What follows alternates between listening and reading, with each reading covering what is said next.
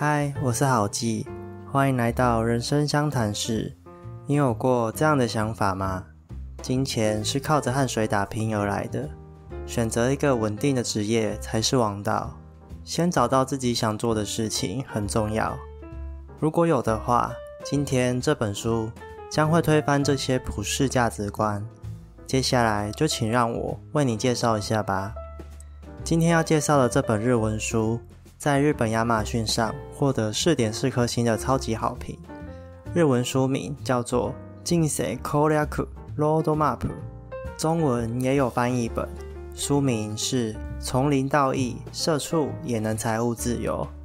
哎，等等，先别急，我知道这本中文书名听起来很像是在骗人，但书中的内容是真的很受用的。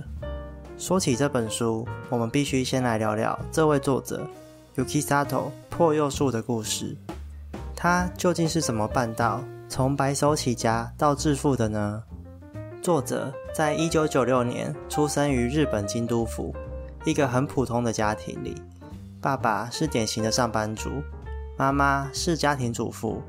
这样的家庭虽然没有大富大贵，但也不愁吃穿，因此。作者从小接受的家庭教育，就是传统的思维，要去大城市的大型企业里当正式员工，卯足全力升迁，直到拥有稳定高薪的工作，才算是人生胜利组。而这样的观念也一直延续到了中学时期。当时作者沉迷于线上游戏，因缘际会之下参加了一次网聚，而这次的聚会正是突破他人生框架的转捩点。我们都知道，学生时期都因为没有钱可以氪金，所以只能玩玩免费的项目。但在游戏里，总会出现一种神秘玩家，他们不仅仅是超级课长，甚至连游玩的时间也都特别的长。于是，作者抱着强烈的好奇心参加了这场聚会。你一定也很好奇吧？这样的人到底都在从事什么样的工作呢？随着聚会的讨论气氛越来越热烈，大家逐渐开始聊起工作性质。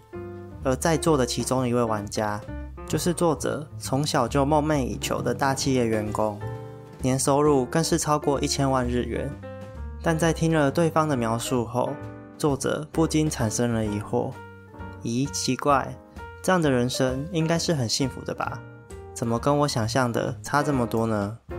以下就是该名玩家的描述：每天早上为了赶上班时间，必须挤进客满的电车里工作。每天都从早上九点开始，但要是不幸加班的话，甚至会工作到深夜十二点才能下班。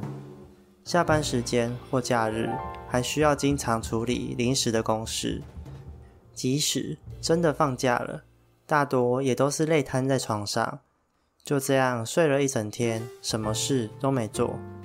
薪水很高，但却没时间好好的享受游戏，所以上线时间基本都不长。装备都是用金钱直接购买的。听完后，你是否也和作者产生了同样的困惑呢？而另一方面，坐在他旁边还有一个穿着并不怎么起眼的人。试着聊天后，才发现。他竟然就是那位神秘玩家。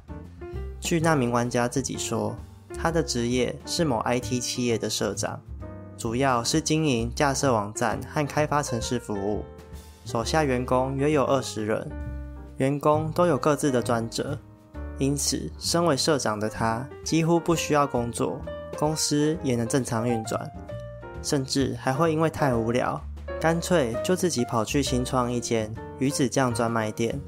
这对作者来说简直是大开眼界了，完全颠覆自己所拥有的认知。网剧中也有其他自由工作者，一边接案架设网站，同时也经营数位音乐下载的网站。由于基本都是远端作业，所以可以自由选择喜欢的地方工作。比起一般上班族来说，也多了很多可以和家人相处的时间。而在经过这场聚会后，作者的人生蓝图也就跟着改变了，开始朝着财务自由、时间自由、精神自由、身体自由的人生目标迈进。到了大学时期，作者就开始经营起自己的部落格，同时也以自由工程师的身份出来接接零星的案子。后来，为了能专注在事业上，还从大学中辍学。他认为自己的时间不够用，学历对他来说也没那么重要。他有信心能够依靠自己的专业技能来养活自己。当然，作者还是有为自己预留其他退路，不是贸然就退学的。在二零一八年时，作者陆续开设了城市设计和影片编辑的线上课程，吸引了超过一万名学生前来报名。这两项技能的教学。再加上布洛格和接案的收入，也让他在二十二岁时就已经达到月收上千万日元的水平了。后来更是开拓了法郎与珍珠奶茶店的市场，现在身价已经达到数十亿日元之多了，真的非常惊人。作者是怎么办到的呢？接下来就要讲到最重要的核心观念，就是投资回收。再投资，再回收，无限循环这个流程。大学一年级的作者，靠着打工和奖学金的微薄收入，手上能运用的资金仅仅只有九万日币。此时，作者并没有将这笔钱存起来，而是花了九万元去上城市设计以及网页制作的相关课程。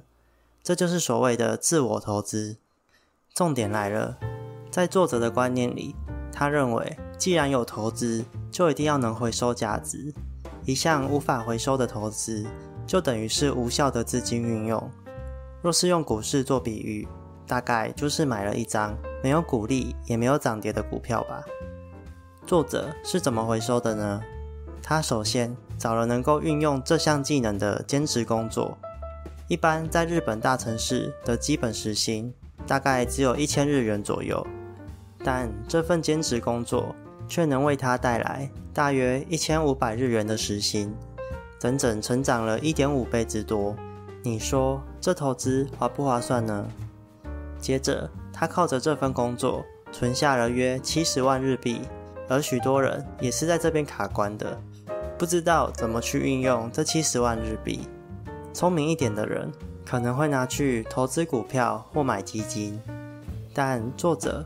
并没有这样做，他依旧将这些钱拿去学习更专业的技能。此时的他又学会了制作 iPhone 的应用程式。投资当然就要有回收啊。于是作者再利用这项技能去接更赚钱的案子。接下来就是不断重复这项流程，开发线上聊天系统，透过授权赚了一笔钱，学习网络行销。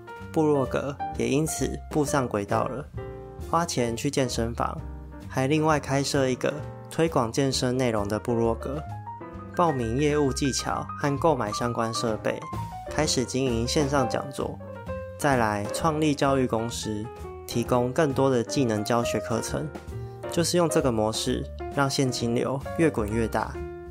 此外，投资一定会有风险，因此保险的对策也要做足。比方说，若是线上教育事业失败的话，至少还有部落格收入可以过得去；若是连部落格文章都没人看，经营不下去的话，至少还能当个接案工程师；而最后，若是连案子都接不到的话，至少工程师去外面找工作也不会太困难。这样看下来，作者不仅是有应对的策略。还为自己的人生上了好几道保险。